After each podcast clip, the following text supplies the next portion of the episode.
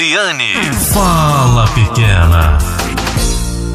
Falo, meu povo. Hoje eu falo sobre um instinto natural que preserva a vida humana: o medo. Eu sou Eliane Sinhazik e te convido a ficar comigo até o final deste podcast, sem medo de ouvir verdades e sem medo de abrir a mente para novas experiências. O medo, gente, lá na idade dos homens das cavernas, os ajudava a preservar a vida, ou seja, o medo dos animais predadores os mantinham presos em suas cavernas, longe da luz do sol e de tudo que na terra existia. Sair para caçar alimentos era uma aventura ousada e perigosa.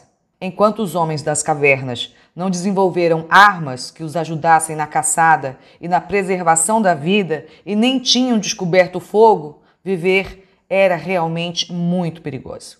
Acontece que não estamos mais na idade da pedra e nem temos animais predadores pelo meio das ruas a nos ameaçar com dentes e garras afiadas. Hoje, os medos são outros. Hoje, os medos são muito mais imaginários que reais. Hoje, se eu tenho medo de morrer, por exemplo, eu não dirijo em alta velocidade, porque o meu senso de preservação da vida me coloca freio e, nesse caso, o medo é bom. O medo normal, natural, deve vir de estímulos reais de ameaça à nossa vida para ativar o nosso instinto de proteção e autopreservação. Mas com o medo imaginário, a gente fica perturbado diante da ideia de que se está exposto a algum tipo de perigo que não é real. Esse é o medo ruim, o medo imaginário, o medo de experimentar novas situações.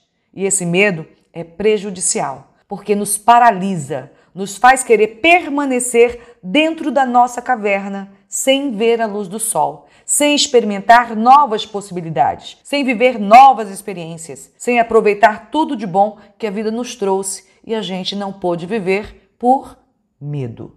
Pedir demissão, fazer uma transição de carreira, pedir o divórcio, mudar de cidade, sair da casa dos pais, são situações que precisam ser resolvidas, mas que, por medo do que possa vir a acontecer, te faz ficar no mesmo emprego que não te dá satisfação pessoal, te faz permanecer num casamento que não tem mais amor, não tem mais sentido, te faz permanecer numa fase adolescente e de dependência dos pais.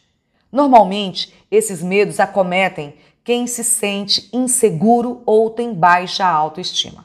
Suas crenças, sua história de vida e sua criação foram disfuncionais acerca da sua própria capacidade de enfrentamento das situações reais.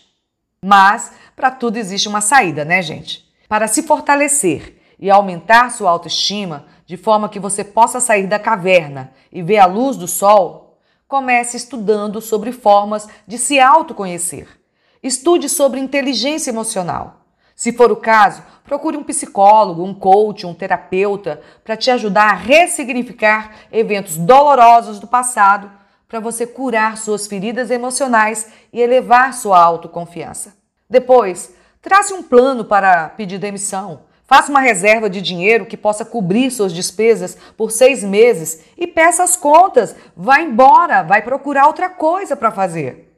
Prepare-se para o que você quer ser. Veja vídeos sobre novas profissões, estude sobre o que o mercado de trabalho está oferecendo, qual mão de obra esse mercado está precisando e se aprimore para essa nova colocação no mercado de trabalho ou no empreendimento que você estava querendo há muito tempo fazer, mas não tinha coragem. Aprenda a preparar um plano de negócios. No site do Sebrae, gente, tem cursos sobre como montar um plano de negócios e é gratuito. Quer sair da casa dos pais? Deixar de ser o bebê da casa? Comece a procurar um apartamento, divida com amigos, assuma a responsabilidade por você, encontre um trabalho e experimente a oportunidade de ter autonomia sobre sua vida.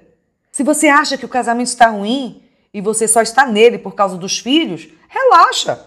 Os filhos vêm depois do casamento e são os primeiros a ir embora e devem ir embora para construir suas próprias histórias.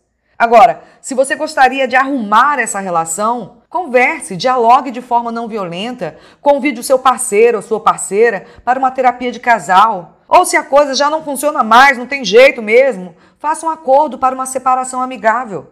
Lembre-se, na vida a prioridade tem que ser você, o seu bem-estar, a sua paz emocional, a sua tranquilidade, a sua felicidade, a sua realização. Não vale a pena viver uma vida nas sombras da caverna só por medo do que está por vir. E o que está por vir, eu te garanto, é só o começo de uma nova etapa, de um novo ser corajoso e empolgado com a luz do sol. Fique na paz e compartilhe esse podcast com outros medrosos que existem por aí. Eliane, fala pequena.